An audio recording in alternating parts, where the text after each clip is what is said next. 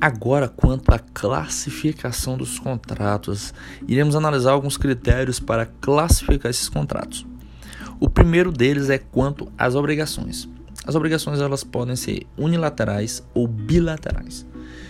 Pela primeira, as unilaterais elas vão criar obrigações unicamente para uma das partes. Não é que seja só uma parte no contrato.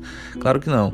Tem duas partes, mas apenas uma vai se obrigar é, é, é a devida prestação. Né? Ao se formar, origina a obrigação para apenas uma das partes, mesmo, né, é, é, é, mesmo envolvendo duas partes, como já foi falado. Um exemplo, um exemplo clássico é a doação pura, né? pois a obrigação é apenas do doador de fazer a, a, a prestação, de, de, de, cumprir a prestação.